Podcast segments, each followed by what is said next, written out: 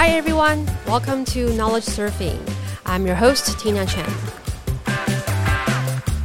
Each episode, we invite startup founders or investors to share with us their perspectives on the latest tech trends. It's February 2023. And the one thing that everyone is talking about is AI, specifically a chatbot developed by OpenAI, which was first launched in November 2022, and it reached 100 million downloads in two months. OpenAI projects that it will make 200 million in revenues this year and 1 billion in 2024. The company has received 11 billion investments from Microsoft, Sequoia, and many other investors, and is now valued at $29 billion. The technology has captivated the tech world, and now it seems like everyone is working on an AI startup. So today, our guest is Dave Fontenot, who started the largest hackathon in the world and is now running an AI hackathon in Silicon Valley. Dave is going to share with us about what the top founders in the Valley are building now. Welcome, Dave, to our show. Thank you so much, Tina. It's been a long time. Excited to be on the show. Yes. Well, first of all, can you tell us a little about yourself and HF Zero? Yes. So I envision a world where people can just build and not have to worry about anything else. Hackathons give that to people for a weekend, but now we've figured out a way to give that to people for 12 weeks, and that's called HF Zero, the Hacker Fellowship.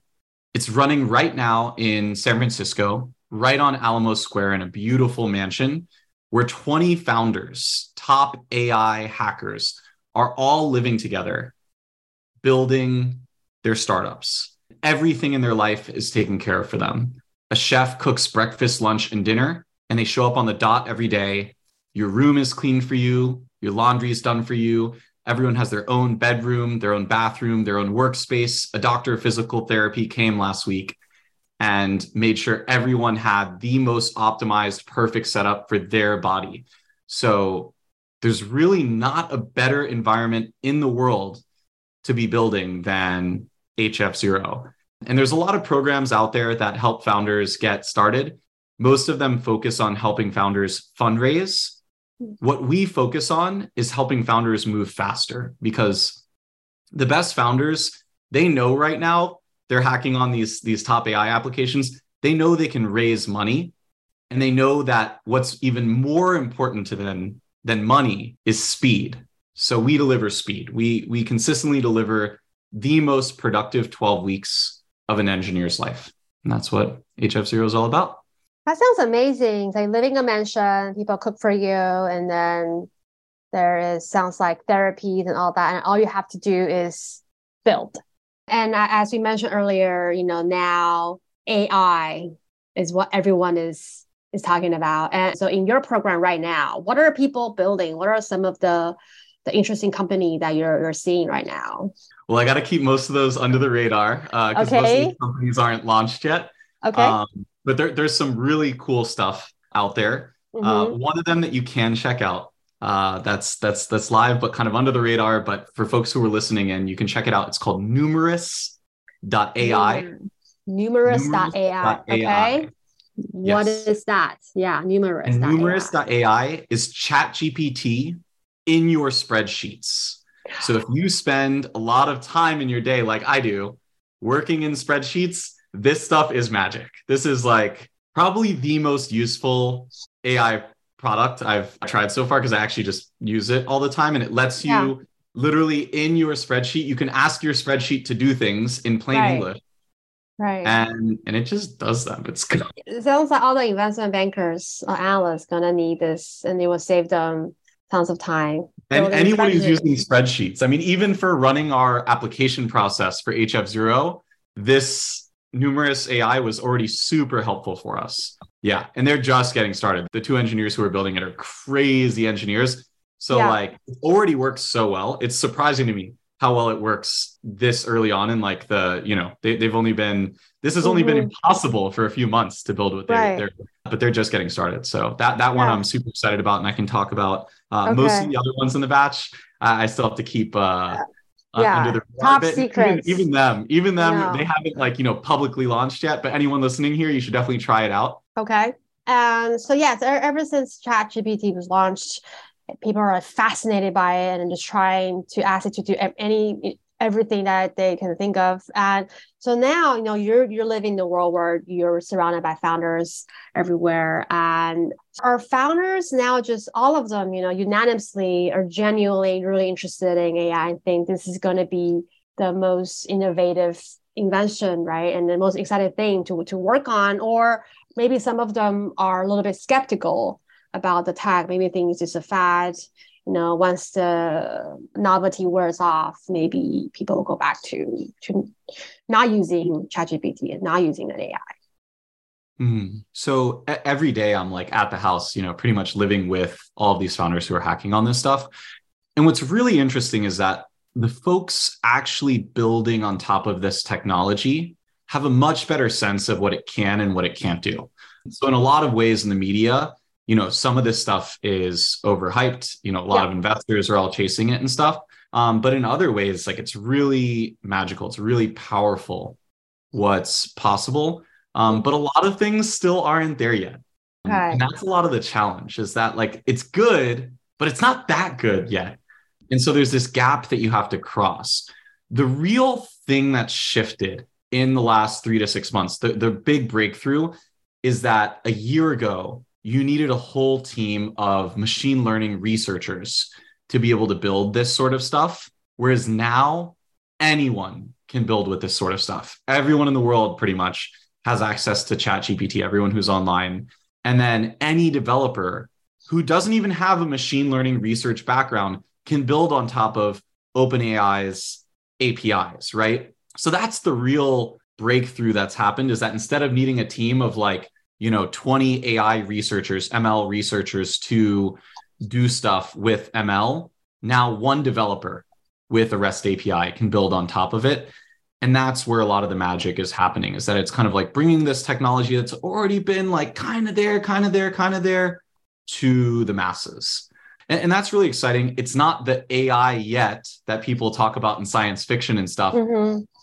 But what's crazy is that it's a much bigger step in that direction than I think many of us expected to see, like maybe even in our lifetimes. Like there's some stuff that this these LLMs get that I'm just like, how did it get that? That I still don't understand. I have a you know technical background myself. I'm not right. you know the best program in the world. I'm not an AI researcher, but even I'm like, You're blown away. uh yeah there's just i feel like every week every other week i'm seeing like like last week there was someone in the house without sharing too much about what they're building. It was it was the first time they were taking an uber back to the house and they like come out of the uber jump in the house. They're like you guys check out what i built. I just finished coding this in the uber. And i witnessed my first like real time conversation i had ever seen with voice and a, where the bot had pretty much no delay and Yeah. just really was able to bounce in the conversation as fast as a human. And like that was a magical moment for me. So i keep having these moments where oh whoa in a way like at least in these micro ways like we did make like a huge leap forward and this stuff can be hacked together to feel like almost human like in quality but it still has a long way to uh to go go. But sounds like you know it, it really lowered the barrier, right, Yeah. to create AI applications, product, and then we reduce the friction. And and at this rate, by what you were describing, sounds like we're very close to a future where we will be talking to AI. We'll have AI friends, and we might not even know they're AI. You don't have any ai friends yet I don't think so, not that I'm aware of, but maybe I don't know. yeah, that's scary, right? Because now people are like, okay, am I reading this? Is this written by a human or AI? Is this real or just fake? Right? We're very close to a world where, it's, you know, it's very hard to tell, you know, what is done by AI, what is not. Maybe at one point it doesn't matter anymore. i mean there's going to be a day soon where where i'm not going to be joking where i'm going to be like you don't have any ai friends like what do you mean and that that day is not that that far away Not that i think like, far. within the next year there'll be like a, a ultra popular twitter account where people aren't sure whether that twitter account is a human or not and even the person who created that ai might not even know that twitter account you know is Yeah. is ai themselves and It's and it could wield like influence from like uh you know political or otherwise Yeah. standpoint and we really won't know i think like that is definitely within reach within Um, reach. Yeah, and I guess and I guess from that we're gonna see a whole lot of. I mean, it's fun, exciting, but obviously there's gonna be like regulation, and safety, all that. But then I guess today we're gonna focus on the fun stuff first. um, so so right now, you know, everyone's working on creating the next best AI application, and already we're seeing immediate impact on the creative industry.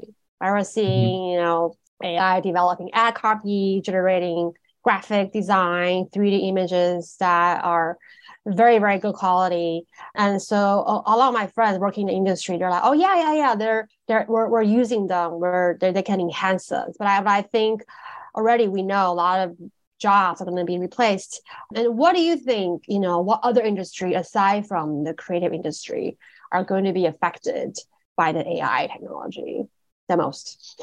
well I, I think you know it reminds me of like in history when you learn about the printing press right Mhm. in that when the printing press came out a lot of the the smart young people in the world were rewriting the bible over and over again like they were essentially like scribes because so few people could write there were there were more and more in the world was learning how to read but very small percentage of the population only like the youngest smartest most well-educated folks could write and so we had a lot of those folks employed in just rewriting the most popular books namely the bible over and over again then the printing press came out and all of those people were kind of released and like then they had a lot more free time to do other things and, and Mm-hmm. Yeah. not that that was the sole contributor to the renaissance but definitely helped accelerate things as an optimist i think we are at the verge of another renaissance and maybe it's already begun. I think when you look like instagram and tiktok like these platforms there are more people now getting to do creative work full time than like ever before.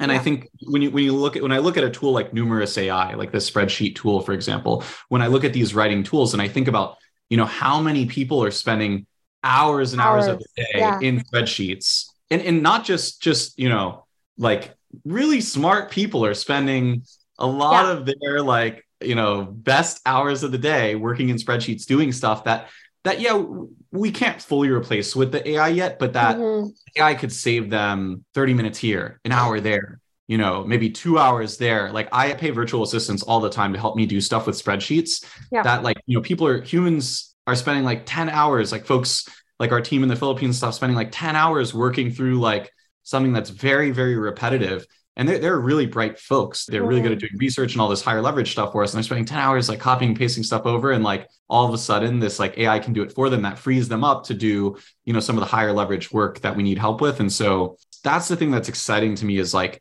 if this goes well, we could be on the verge of the next renaissance where all of a sudden there's like a creative explosion. Yeah, like all the smart people, like you're saying, you know, now it's starting with spreadsheet. And there, I think there's equally, you know, more people working on like PowerPoints, like all the consultant, all the people working in the big company, creating a presentation. And I'm, I'm sure AI already are going to be helping with that. And yes, all these people, all their hours uh, can be released to do other things, things that they really enjoy doing. And, Mhm. and what would that world look like when people don't have to spend so much time on these, you know, uh, spreadsheet presentation, ad copy, and they can do what they want. And yeah, I think maybe more content, right? More in entertainment, more creativity. That's the world that AI will give us, right? Mhm. Okay, going back to startups. So obviously now this is the center of attention. People are trying to look for the next big opportunity in AI. And there's a debate about, you know, who has an advantage when it comes to building, creating the next big company. You know, obviously it requires a lot of compute data, it's very expensive. So something, you know, obviously the big tech company, the incumbent, they have an advantage because they have all the money and the startups are at a disadvantage because they don't have that much resources. What do you think? Do you do you agree?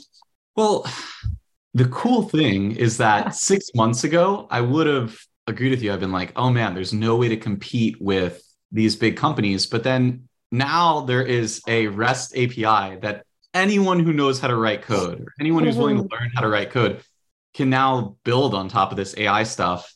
So I actually think like on top of OpenAI's API, we're going to see a hundred plus billion dollar companies formed over the next couple years, maybe even a thousand. And so, so that's where I spend a lot of my time thinking at the model level, like of yeah. training new models. Like, yeah, you need a ton of data, you need a ton of resources to get like a new model.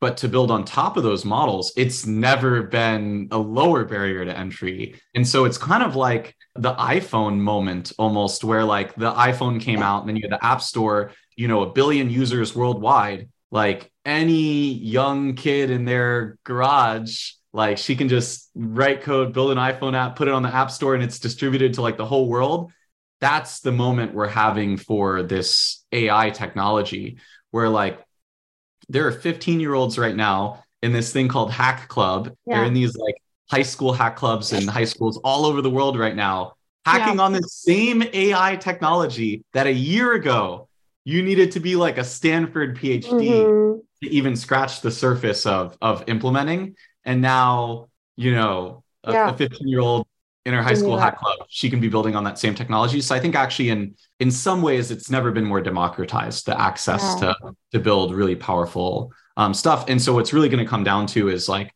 who are our most creative people and how do we empower them to you know find new ways to use this yeah. stuff uh, mm-hmm. Uh, this is the same story we've seen like over and over again. You know, 15 years ago, people were asking startup founders, "How do you know Google's not just going to like build that?" Yeah, that's the thing people are asking today. And look, there's going to be some things that Google and OpenAI are like better at building. These big companies, I, I always tell founders, there's there's two types of speed. There's agility and there's velocity. Agility is your ability to move like left and right, to like switch what you're working on, to explore, to build, you know, new types of things velocity is like okay you know what you're building and you're moving in that same direction how fast can you move these big companies like have runaway velocity like google at search I mean, maybe like OpenAI can give them a run or like Bing can give them a run now with these new ML models, but they have like running advantage head start that's like hard to beat. But on new types of products and startups, we've seen over and over again in in history that like startups startups beat these kind of like bigger incumbents who can't who aren't as agile. So I think we'll continue to see that. Yeah. I agree. Um, I thought of a question because because the way you're describing, you know, this renaissance or this just like the iPhone, right? It, it, really creates a new age, and then it's very exciting. And I want to ask you a question that have you compare? Yeah, I think uh, since 2020, we also seen, you know, I guess crypto. You know, back then there was this similar level of enthusiasm uh, among founders, right? I think it was during maybe 2021. Obviously now after FTX, you know, it's gone. But, but during that time, and he also held a, a, program, right, a hackathon on, and then a lot of them are crypto founders. Can you mm-hmm. maybe compare a little bit about the, the enthusiasm, the energy between, you know, during that time, you know, the bull market, people were also very excited about the blockchain or that kind of technology. And think people some may think it's also revolutionary.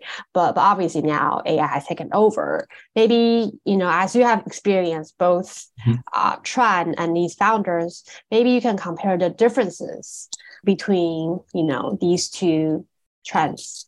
Yeah. To start off, what we look for hasn't really changed mm-hmm. much at all. We back the most brilliant engineers as early as possible. And, and what we mean by that term brilliant is it's not just charismatic, it's not just good at speaking, it's the type of engineer who attracts even smarter engineers than themselves to work with them. We think that's the winning formula. And so the the types of founders that we look for hasn't really changed. And I think across crypto and AI, we were able to find you know these brilliant engineer founders. And in fact even in this hf0 batch right now we do have a team that's still building in crypto um, mm. that's incredibly passionate about the space. And that's what we've always been looking for. It's like how do we find the folks who aren't just trying to make a quick buck but like really believe in their ability to change the world and make it better right? And and to have you know a massive impact on like a world world size scale I, am still just as bullish on crypto okay. as i was um, a year or two ago. And in fact, I think this kind of shift helps you see who's real. Yeah. Um, and who's not. And so the founders who are still building in crypto right now, like those are the real ones, right? The real believer, Um, right? A real Yeah. builder. And I would still love to back, like I would almost like want to back the good founders in crypto now, like more than Yeah. more than any time. a year ago. And the cool Yeah. thing about this AI stuff is that like those founders who are building in crypto are using these tools. Like a lot of a lot of folks listening to this podcast might experience AI in like the the visual form with the generative AI, DALL-E, Yeah. That sort of stuff, Krea, or the the LLM, the language model form of you know Chat GPT. But actually, one of the places it's having the most impact is in code. So mm. when we came and visited San Francisco back in October, the thing that really surprised us is that in New York, we were in New York and, and in Miami mainly, and Yeah. engineers were saying, Oh, I've tried, you know, Copilot, which is GitHub's like, you know, AI Yeah. code tool. I- I've tried Copilot and it's cool. When we got to San Francisco, the conversation had shifted. It was like Copilot now writes 50 plus percent of my code. And so with shifts like that, people across crypto, people building an AI, doesn't matter where you are. If you're writing software, the top engineers are using this AI stuff right now to write code faster. And that's a huge increase in productivity. And that's that's going to change how engineers are building stuff across every industry and, and lower the barrier across every industry to build things more, more quickly. Um, so that's one thing. The other thing I'll notice, you're asking about differences. Like in crypto, we were having to sift a lot more through folks who were building in crypto because they can make a quick buck.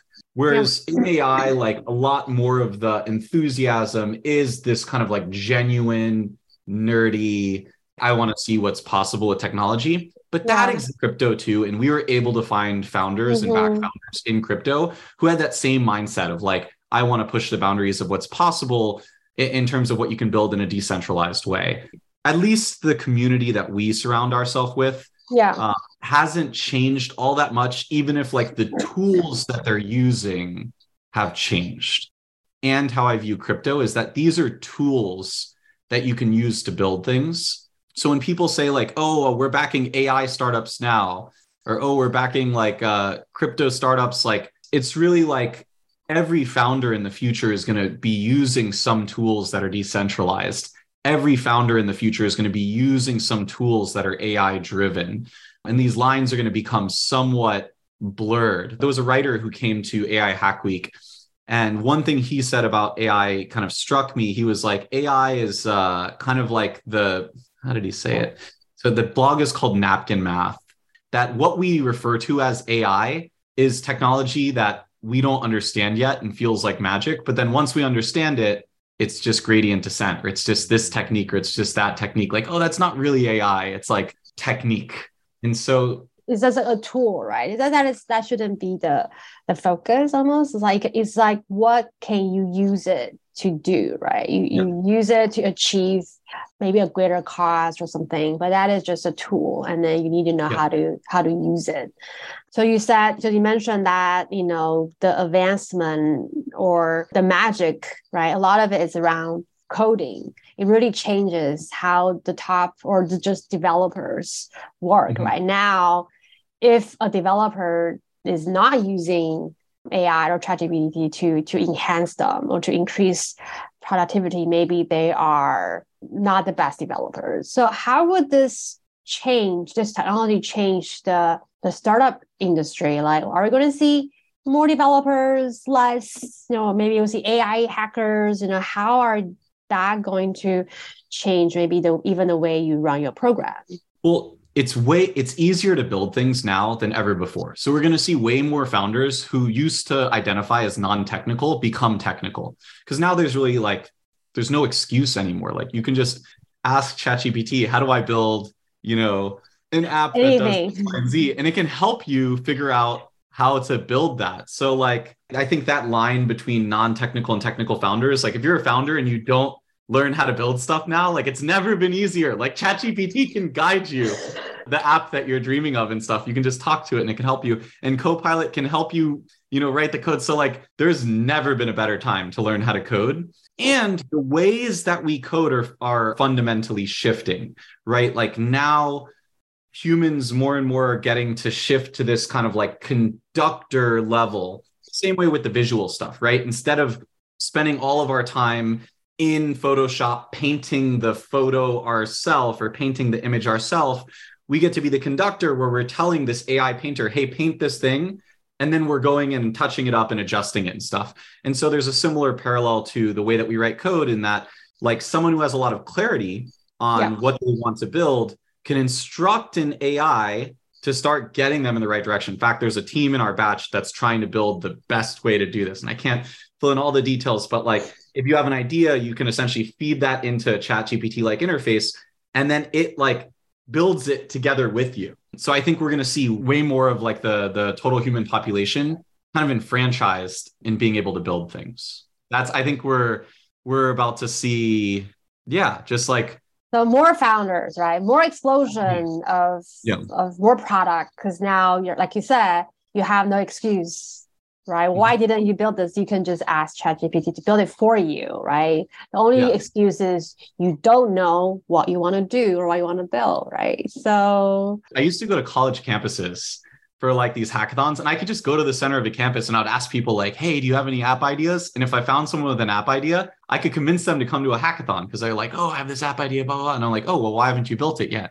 and like oh i don't know how to code blah blah blah and i'd be like oh well if you come to a hackathon you know you can build that in a weekend and they're like oh but i don't know how to code and i'm like no no no no like normal people come to hackathons and then they leave at the end of the weekend and they're a hacker like that's how this works you like decide that you want to build something and then you like use but you used to have to like google and all now you just right. ask ChatGPT and it can help you yeah. build this stuff so i think like now if you if you're listening to this and you have an idea like ask ChatGPT how to start building that idea. It. Like, it'll have some ideas yeah and it, would be easier to build your ideas right. now than, than ever before and it, it just made it this is you know as of three months ago it became way way way easier and in three months it's going to become even easier so there's really no excuses. Um, hmm, looking forward to the everybody becomes a builder, right? With ChatGPT. Yeah, and not everyone needs to build startups either, right? Like startups mm-hmm. are meant to have world scale, but people are going to be builders of the the problems they're running into in their life. You can build a little tool